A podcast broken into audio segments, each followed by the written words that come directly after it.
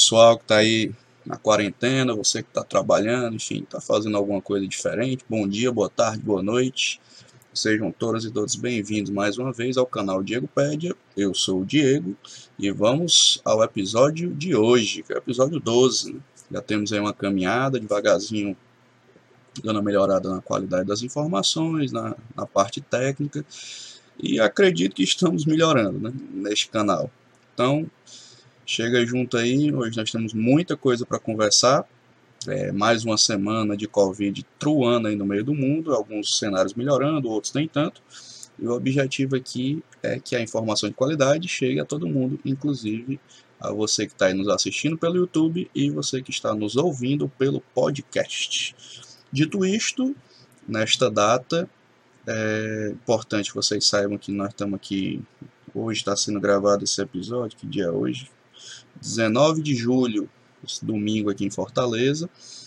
E já estamos caminhando para metade final do mês de julho, início de agosto. Aliás, esse mês de julho é um mês estratégico para essa pandemia aqui no Brasil. Né?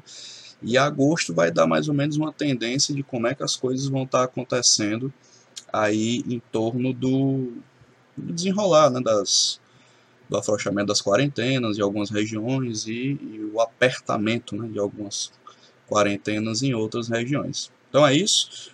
Aqueles recados iniciais aqui do canal. Você que está assistindo pelo YouTube, não se esqueça de que aqui embaixo tem um botãozinho vermelho, você clica nele, pode se inscrever gratuitamente no, canal Diego Pede e receber todas as atualizações. Se você gostar desse episódio, não esquece de, além de apertar o sininho né, para receber as notificações, curtir o episódio e compartilhar por todas as mídias que você quiser. Se você está ouvindo pelo podcast, você também pode curtir lá o episódio, seja lá por qual agregador que você está ouvindo, pelo Spotify, pelo Apple Podcast, Google Podcast, pelo Deezer uh, e por aí vai. São vários deles. Você pode curtir e compartilhar o episódio também. É, você pode mandar sugestões de novos temas para a gente poder trabalhar aqui nos episódios. Na medida do possível, a gente vai incorporando essas sugestões. Esse é o episódio 12. Quem está vendo pelo YouTube aqui em cima vai aparecer uma bolinha. Nunca sei se é do lado direito, do lado esquerdo, aparece aqui por cima. Com o episódio anterior, que é o episódio 11. E você também pode acessar todos os outros episódios. Nós estamos aqui nesse bate-papo desde março, abril, é, conversando sobre a Covid no estado do Ceará e algumas coisas da Covid no mundo e no Brasil. Dito isso, vamos ao que interessa, né? Que o nosso roteirinho de sempre, você que está acostumado com a nossa metodologia, você que está chegando hoje, a gente utiliza o portal Integra SUS do governo do estado do Ceará, que é um painel digital, por assim dizer, né, com as principais informações e a ideia é, a partir de lá, a gente vê algumas coisas. Você pode ver depois com calma, né? O link fica aqui no, na descrição do canal. Também o, link do meu currículo lá, o que é que eu faço, o que é que eu pesquiso, o que é que eu publico. Então, se quiser saber quem sou eu, tá lá, pelo menos uma parte de mim. Né? Está escrito lá no link. E tem link de várias informações importantes desse episódio e dos episódios anteriores. Então, vamos lá. Vamos abrir aqui o Integra SUS, para quem está vendo pelo YouTube, ele fica projetado aqui na tela, e para quem está escutando pelo podcast, eu vou narrando os principais dados para você ir escutando aí na sua casa, no carro, no trabalho, no meio da rua, de máscara, se você estiver escutando essas informações, é, para que todo mundo acompanhe. Né? Então vamos lá. Eu vou subir aqui Integra SUS e obviamente, né, vocês já sabem, eu vou ter que dar aquela velha reduzida aqui no tamanho da minha câmera para ela ficar aqui no cantinho e como a gente já faz em todo episódio. Deixar ela aqui no cantinho. Pronto. Aqui está aberto o Integra SUS e vamos comentar os principais dados. Né? Eu sempre deixo aqui no tipo de informação devidamente grifado, né? os casos confirmados e os óbitos. Você pode fazer o filtro que você achar mais interessante, pode separar por município, por área descentralizada e por aí vai. A última atualização foi ontem, aqui do IntegraSur, de 18 de 7 às 17 horas e 6 minutos. De fato, no final de semana reduz a quantidade de notificação, isso é aqui no Ceará e no Brasil todo, tá? Então, é, é até mais tranquilo para a gente poder ver alguns dados. Pois bem, o estado do Ceará está com... Deixa eu colocar esse celular para cá, está com um total de 146 mil casos, 972 aqui, certo? Distribuídos, a gente vai já passar aqui pelos principais municípios, e 7.178 óbitos por Covid. Liderando como era previsto já naqueles primeiros mapas que eu mostrei para vocês nos primeiros episódios, Fortaleza, o epicentro da pandemia no estado, com 39.892 casos confirmados e 3.584 óbitos até o presente momento. Sobral vem em segundo lugar na região norte, com 8.942 casos confirmados, 268 óbitos. Depois vem região metropolitana de Fortaleza, Calcaia, com 4.725 casos, 305 óbitos. Maracanaú, com 4.636 é, casos e 218 óbitos. E lá na região sul do estado, no Cariri, Juazeiro do Norte vem despontando aí com 4.599 casos e 169 óbitos. Essa tendência tem permanecido nas últimas semanas em termos de propagação de casos. Né? Tem um mapinha do estado do Ceará com essa dispersão de casos, que a gente vai falar um pouco mais lá para frente sobre isso. Em termos de testes, né? É, tá muito longe do ideal, mas o estado do Ceará tem testado bastante. A crítica que esse canal sempre faz é com relação ao perfil de testagem, né? como vocês vão ver aqui, ó, 3.800, opa, 383.056 testes realizados com a seguinte perspectiva de perfil permanece a mesma coisa, a maioria são testes rápidos, como se pode notar aqui, com 275.166, depois PCR com 95.084, depois sorologia 2.724, depois eletroquimioluminescência 60 e depois outras formas não informadas. E a crítica é, teste rápido é suscetível a falso positivo, a falso negativo, isso é a maioria da capacidade de testagem, significa que ela pode ser uma testagem falha. Essa é a forma como os municípios encontraram a possibilidade de aumentar a sua capacidade de testes. Vamos agora para a taxa de letalidade. Quem está vendo pelo YouTube essa barrinha aqui na cor marrom, 4.9. Essa, essa taxa já foi bem alta e, e passando de 6, 7 em épocas anteriores, está caindo consideravelmente, como a gente vai ver, principalmente puxado por Fortaleza, que tem a maior queda do número de óbitos em todos os municípios. Meio que chegou o nosso a saturação da pandemia aqui em Fortaleza, ela está caindo, ainda sob muito cuidado que tem que ser visto esse dado, porque alguns relaxamentos irresponsáveis podem fazer os casos subirem de novo. Aqui o controverso número de recuperados, 120.079, eu repito todo episódio, controverso porque a gente, eu até mostrei no episódio anterior alguns indícios né, de possíveis reinfecções ainda a serem avaliados, embora não haja comprovação que é possível pegar Covid duas vezes, ou baixa de imunidade, depois as pessoas voltaram a apresentar sintomas. Mas por que, que eu digo controverso? Muitas vezes a declaração que a pessoa é recuperada depois da alta hospitalar e não tem novas testagens. Né? Então, esse número ele é meio discutível porque ele não segue muito bem o padrão da OMS. Aqui temos três óbitos nas últimas 24 horas, lembrando que esse número também tem que ser lido com muita calma, porque tem os óbitos em investigação. Né? Geralmente ele passa de 300 a 400 por dia para se investigar se é Covid ou se é outra coisa. Aqui o perfil de casos e óbitos que tem permanecido o mesmo dos episódios anteriores, ou seja, tem um perfil de renda, tem um perfil de classe, inclusive a Covid começou nos setores mais abastados da sociedade, depois foi para a periferia, e na periferia ela bateu com força na população, como a gente diz aqui, né, na gíria, porque de fato as populações periféricas, por todas as condições de desigualdade do próprio capitalismo e do nosso sistema cruel de organização de uma cidade, faz com que as pessoas mais pobres sofram mais com as pandemias e a Covid tem mostrado isso de forma cabal.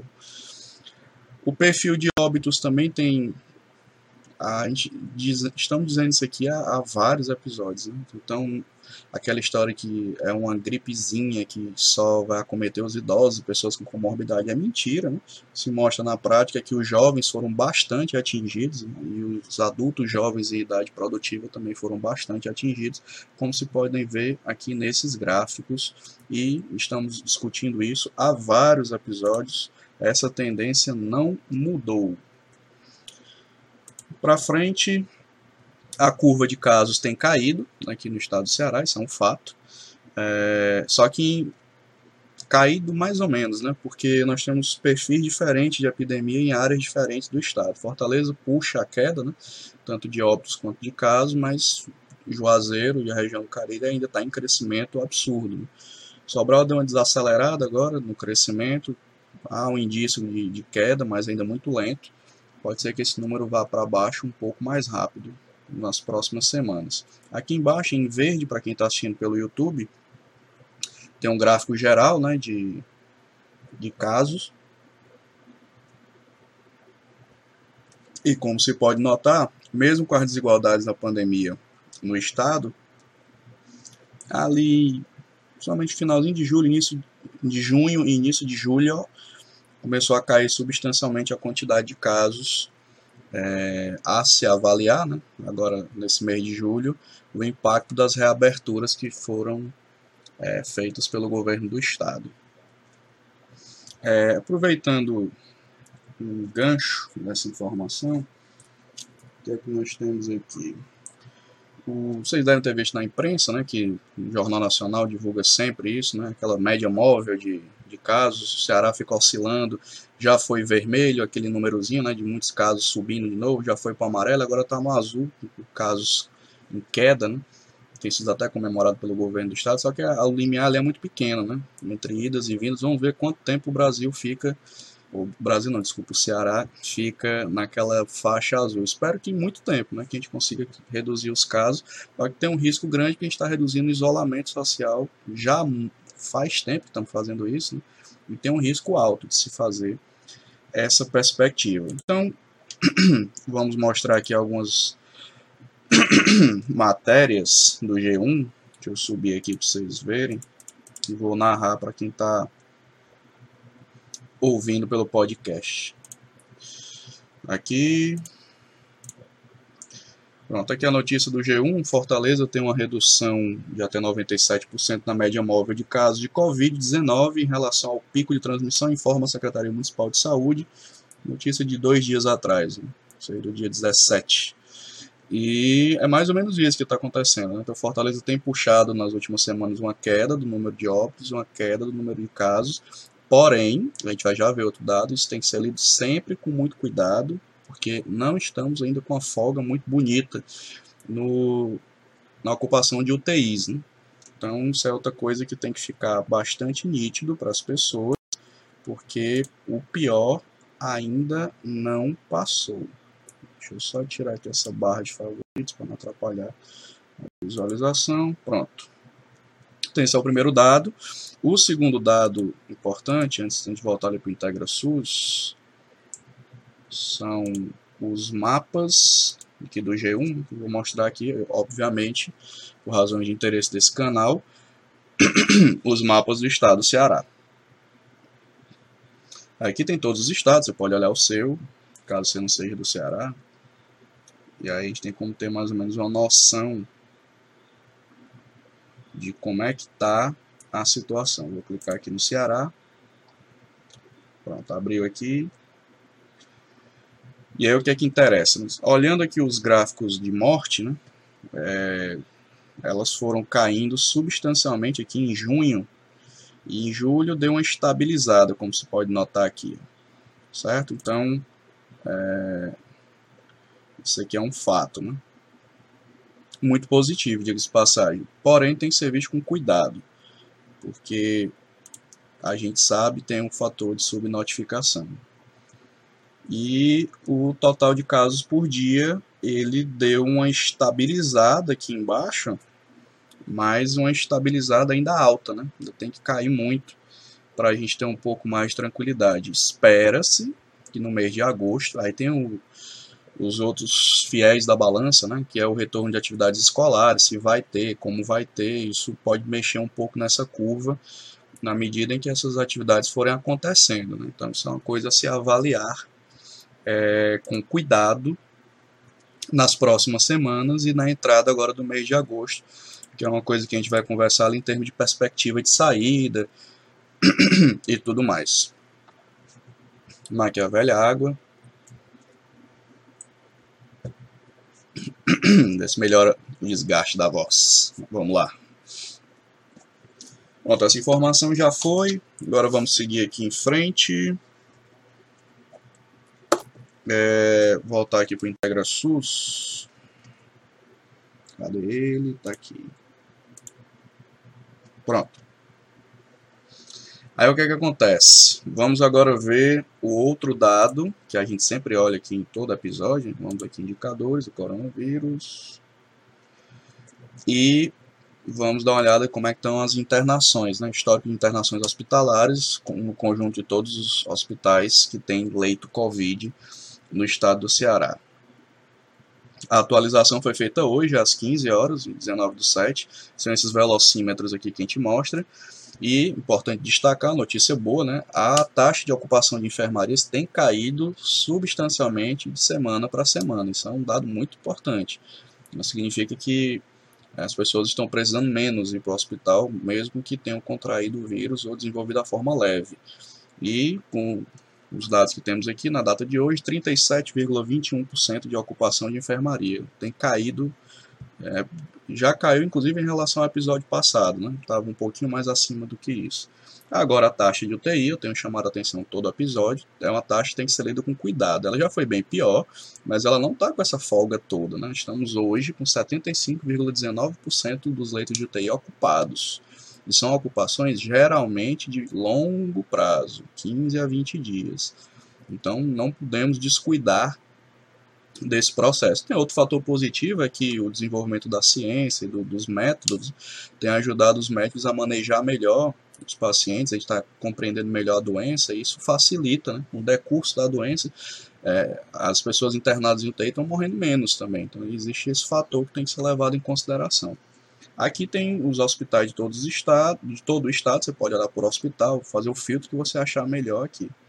E, obviamente, com 77,2%, a maior parte de ocupação é de UTI adulto. Né? Os adultos adoecem mais de Covid e precisam de cuidados de UTI. Internações já foi, vamos para o próximo dado que a gente discute aqui todo episódio, que é o Covid em profissionais de saúde. Ver aqui se mudou, se não mudou abrir aqui essa aba.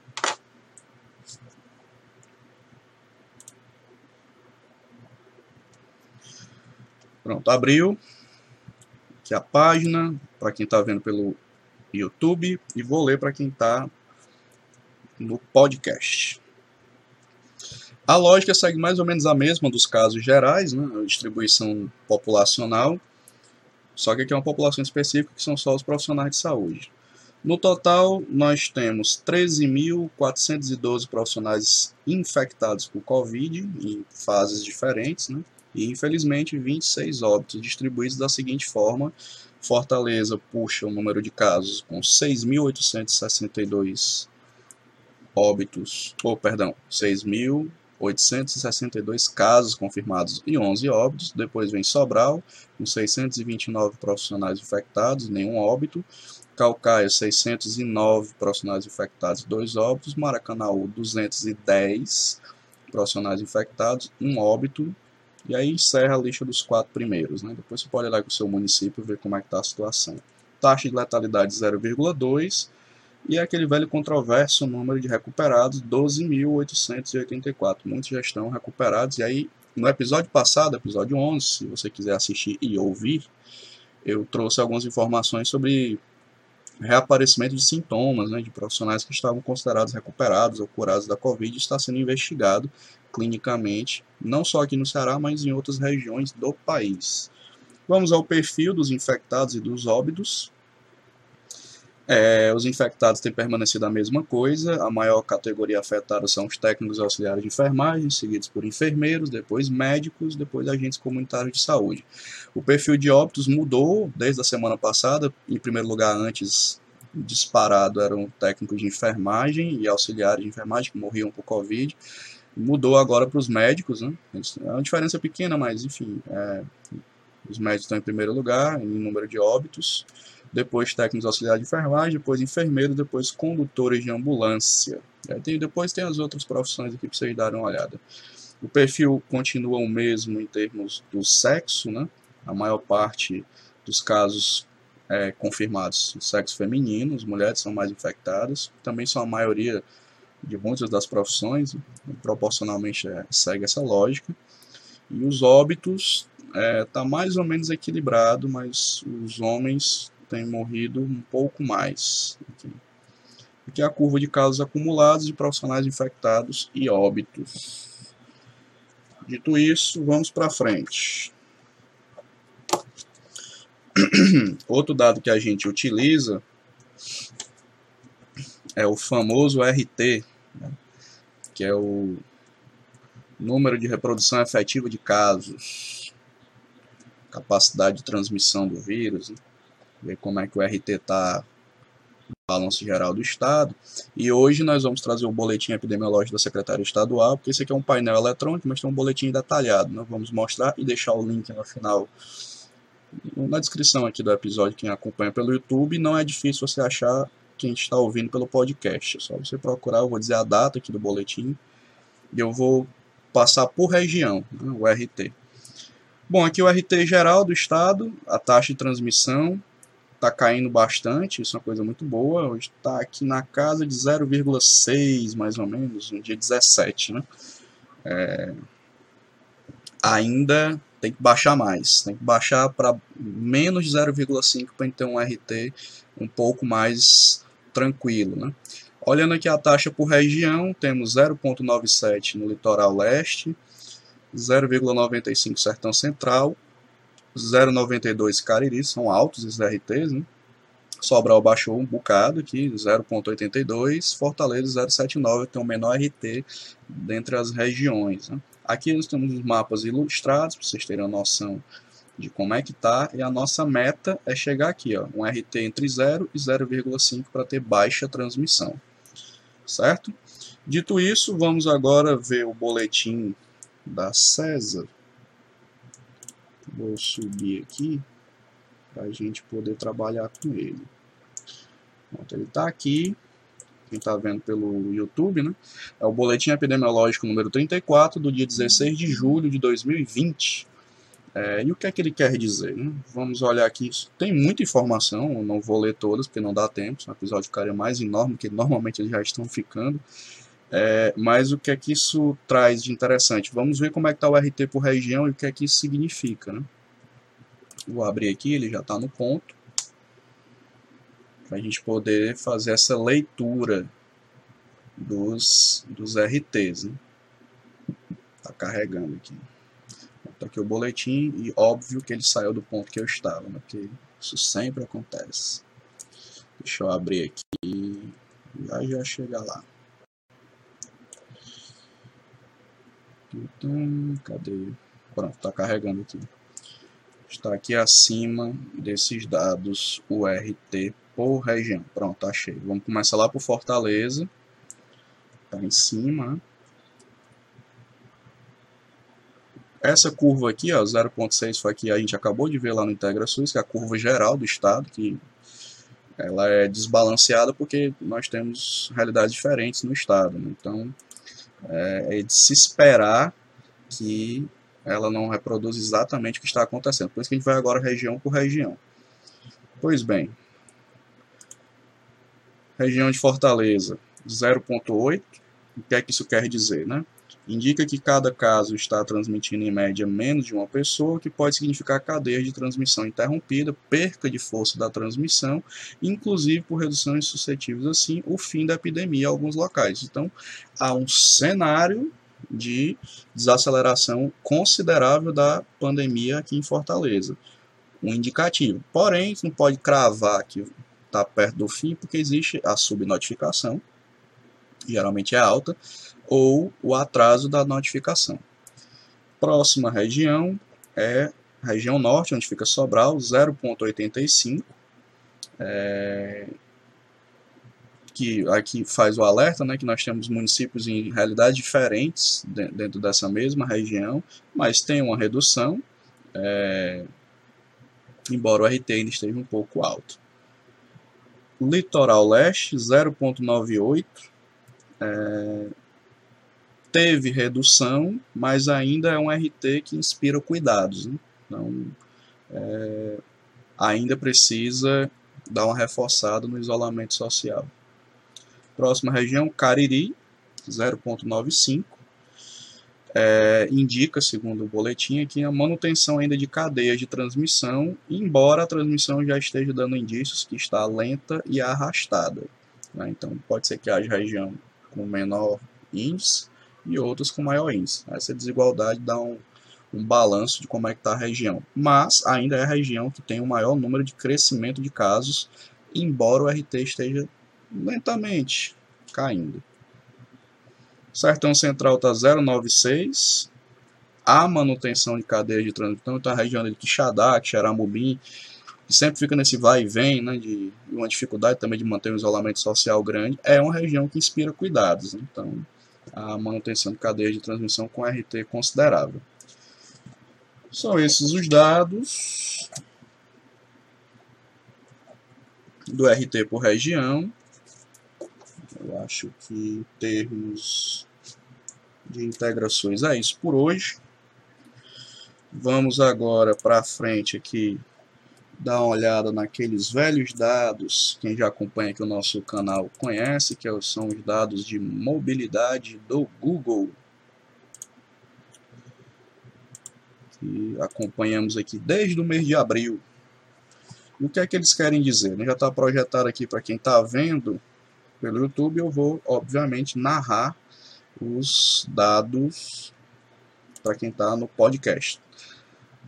O relatório é do dia 14 de julho, relatório até perto da data de hoje, e vamos ver aqui no Brasil, menos 37% de redução né, de circulação, esse número já foi perto de 70%, então veja como está diminuindo o isolamento social, mesmo com as desigualdades de de comportamento né, da população em várias áreas do país. Agora vamos lá para o estado do Ceará, que é o que interessa para este canal. Você pode olhar também o seu estado aqui neste relatório. Ceará, menos 35%, ou seja, está baixando consideravelmente o isolamento social, até porque nós acabamos de entrar na quarta fase né, do, do da flexibilização no governo do estado, é a última fase para Fortaleza, e as outras partes do estado estão devagarzinho subindo para as outras fases, então era natural que o isolamento diminuísse. Né? Mas quanto mais pessoas puderem manter o isolamento, é melhor para reduzir as cadeias de transmissão do vírus. Então já baixou um bocado, isso aqui já foi 75% esse índice, hoje está 35%. Ok? Então, dito isto, É, por falar em reabertura, né, o governo do estado anunciou ontem, ontem foi sábado, isso, essa reabertura para a quarta fase, só houve uma, um retrocesso no sentido de tirar do que estava previsto. Né? Não está contemplado nessa quarta fase alguns setores, né? como bares, setor de entretenimento, cinema, shows, eventos, essas coisas. É... que mais? Espera aí que eu estou esquecendo. Bares, Show, cinema, é, cinema é isso, e escolas e academias. Lembrei agora, são todos esses setores. O que me parece ser uma medida acertada. O que eu tenho chamado a atenção, fiz uma crítica inclusive no episódio passado com relação à liberação dos ônibus, que foi feito de forma pouco escalonada e com os critérios meio esquisitos, e eu mantenho essa crítica até o presente momento, porque de fato é o que acontece. E a crítica dessa semana é que veja bem, essa, na semana passada foi liberado barraca de praia, né, para as pessoas poderem, é, enfim, tomarem ali uma cerveja, ficar olhando pro mar, comer um caranguejo, um negócio assim, que gera aglomeração, pelo menos é no, um ar livre, né? Assim, o ar livre ajuda a diminuir e uma, uma parte significativa está indo de máscara para a barraca. O problema é que tem um negócio esquisito. A faixa de areia está liberada só para fazer esporte. E não faz sentido mais manter essa medida, porque se você liberou a barraca de praia, o camarada vai para a barraca de praia, ele quer ir para o mar. E ele vai fazer o quê? Ele não pode ficar ali zanzando pelo, pela areia, né? Ele vai fazer o quê? Ele vai pular de catapulta no mar e para ele voltar para a barraca só se for de helicóptero. Né? Ele pega um helicóptero, ele volta para a barraca de praia. Então tem umas restrições que não fazem mais sentido pelo contexto em que foram colocadas. Né? Então liberar a faixa de areia não tem mais como é, justificar ela ficar restrita à atividade esportiva se você liberou barraca de praia. Então o governo do estado tem uma confusão mental nessas coisas assim que não faz sentido. E a própria o plano de, de liberação chama-se plano é, responsável, liberação econômica e comportamental. Né? Ou seja, parece que a parte comportamental não está sendo muito considerada no movimento de multidões. Né? Então, é, é essa crítica dessa semana, porque é, realmente é um negócio esquisitíssimo. A outra coisa que ainda precisamos ver né, qual é o amadurecimento que vai ter na liberação de atividades educacionais. Né? Assim, a previsão deste canal é que o ideal era liberar para setembro atividades escalonadas presenciais nas escolas. Né? Agosto ainda é muito arriscado, porque as escolas, as universidades foram feitas para aglomerar pessoas. Né? A estrutura arquitetônica desses lugares é feita para isso. Eu não sei que milagre vai ser feito e, e, e tanto EPI vai ter que ser feito e fluxo de trabalho, POP, né, procedimento operacional padrão, para dar conta de criança, principalmente na educação infantil, na, educa na educação básica, alguns adolescentes no ensino superior ou ensino médio, e alguns jovens do ensino superior conseguirem seguir o rigor, que é uma coisa que não faz parte da nossa cultura, que é cuidado sanitário consigo próprio e com coletivos. Né? Então é um desafio que eu estou querendo ver qual é o desenho que vai ser colocado para a gente poder analisar aqui criticamente neste canal. Mas o fato é que estamos aí na quarta fase de reabertura, principalmente aqui em Fortaleza, e vamos analisar essas próximas semanas, aqui do fim do mês de julho, início do mês de agosto, qual é o impacto que isso tem. Ok, então, vamos para frente. Na seção aqui do nosso canal do YouTube do podcast sobre saúde mental e assistência social, temos hoje três dicas de leitura para quem quiser se inteirar do tema, materiais simples, mas é, sem ser simplista, né, que traz informações bem legais, são as cartilhas da Fiocruz. Estamos voltando aqui com elas, tem cartilhas novas para que vocês possam conhecer. E eu vou mostrar agora. Você dá uma olhada aí com muita calma.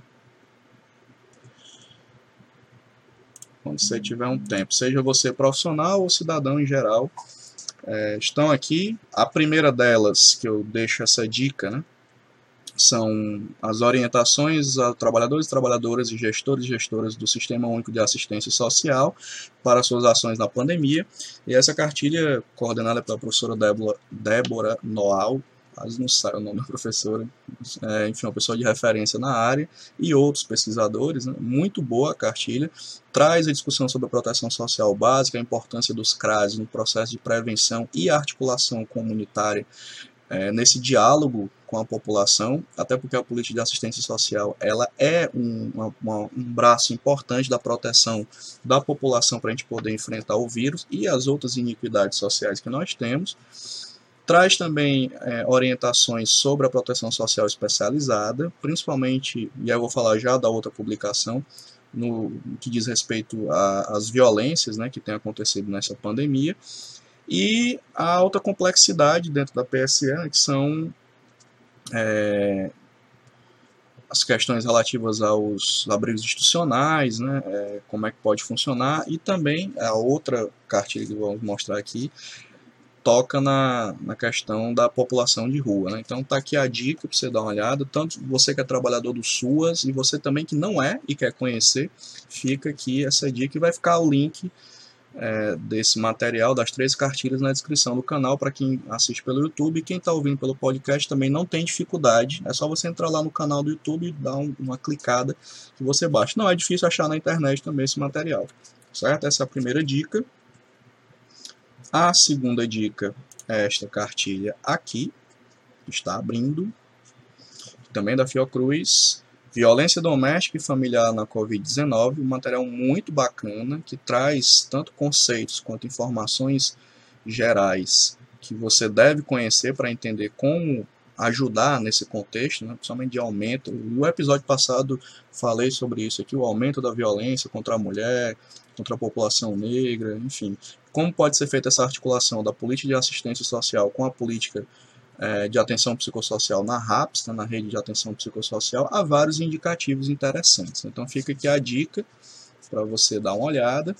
Depois tem essa dica aqui, ó, que é a cartilha azulzinha, é, a outra aqui, vou voltar, né? Essa aqui é a amarela, a cartilha da violência doméstica. A cartilha do SUAS é a verde.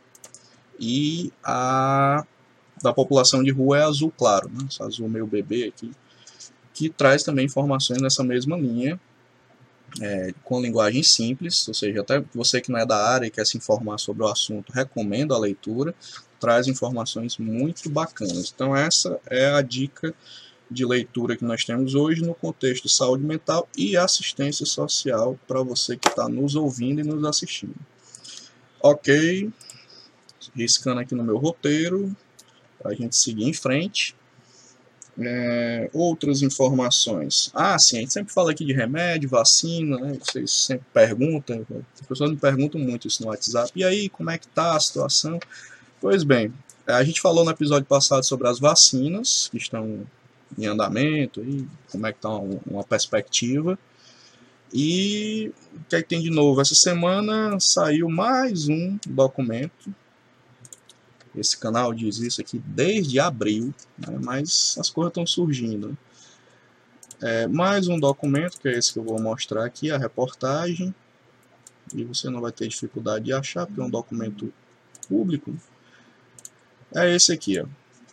Sociedade Brasileira de Infectologia recomenda o abandono da hidroxicloroquina em qualquer fase, porque não se encontrou nenhuma evidência científica relevante de que este medicamento sirva para a Covid.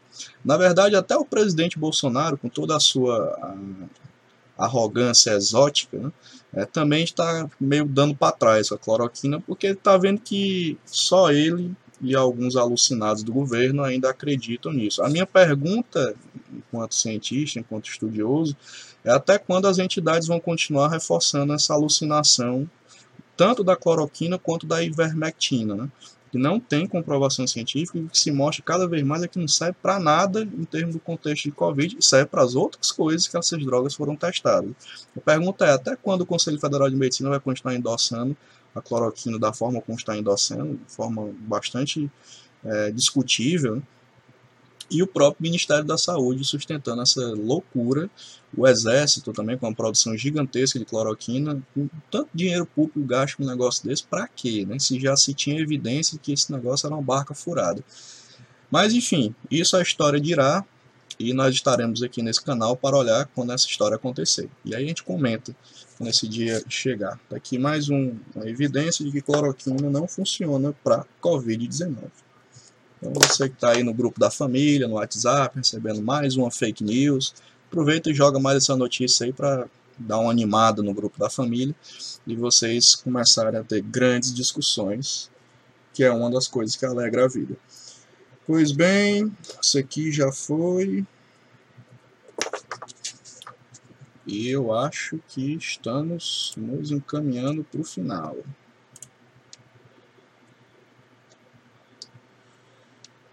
Aqui. É isso mesmo, minha gente. Então, vamos lá. Vou só fechar aqui para poder deixar só a minha câmera. Tá aquela pequenininha, ela vai já ficar grande. Vou centralizar aqui. A gente poder fazer o nosso encerramento do, do episódio de hoje. E basicamente é isso. Eu agradeço a sua audiência, você que ficou até esse momento aqui com, com a gente, né, nesse debate. O canal tá aberto, né? Não se esqueça, você tá vendo pelo YouTube, se inscrever no canal, ativar o sininho para receber notificações, curtir caso você tenha gostado do, do episódio. A gente sempre diz isso, né? Caso tenha complementar alguma informação, esteja alguma informação errada, a gente corrige no episódio seguinte. E o que mais aqui? Deixa eu ver. O pessoal do podcast também pode compartilhar o, o material, está lá disponível é, todos os episódios, né? enfim. Se você tem alguma sugestão, entre em contato lá no chat no YouTube, mande uma notícia que a gente, como já fizemos antes, né? a gente atende o pedido se ele for razoável. E no mais é isso. Vamos nos informar com qualidade, vamos cuidar da nossa saúde mental. Quem puder continuar em casa, continue, porque a pandemia não acabou e ela está longe ainda de acabar, embora há um cenário de paz nesse segundo semestre que podemos ter. Eu até brinco, pessoal, que as previsões que eu estou fazendo aqui estão mais ou menos se confirmando, porque de fato, Réveillon não vai ter. De rua, muito difícil. É, então as próprias prefeituras já estão anunciando isso. A prefeitura de São Paulo já anunciou que não vai ter festa de rua no Réveillon, então é Natal e Réveillon dentro de casa. As escolas de samba já anunciaram também na imprensa que não vão desfilar enquanto não tiver vacina. Nós não teremos vacina esse ano, muito difícil ter disponível vacina para vacinar uma, mais de 160 milhões de pessoas nesse país. Não é uma logística fácil, mesmo que tenha vacina. Então, a vacina talvez chegue ali com a concretude do meio do semestre ponto 1, né, ou seja, do ano que vem para metade do ano. Então, carnaval de rua também não vai ter. É claro que as pessoas vão para a rua autonomamente se quiserem, mas não vai ter festa de rua do carnaval, então o carnaval também vai ser um negócio meio esquisito ano que vem. Ou seja, ainda tem uma caminhada longa na Covid. Claro que muita coisa vai voltando, meio esquisita, e a gente vai ter que reaprender a se comportar diante disso. É uma coisa que essa pandemia tem deixado muito nítido. Mas é isso, vamos devagarzinho, mês a mês, se reconectando com nós mesmos, né, quem pode, e com as outras pessoas, é, de forma cautelosa, acho que essa é a palavra. Beleza? Então é isso. Até o próximo episódio e se cuidem. Tchau, tchau.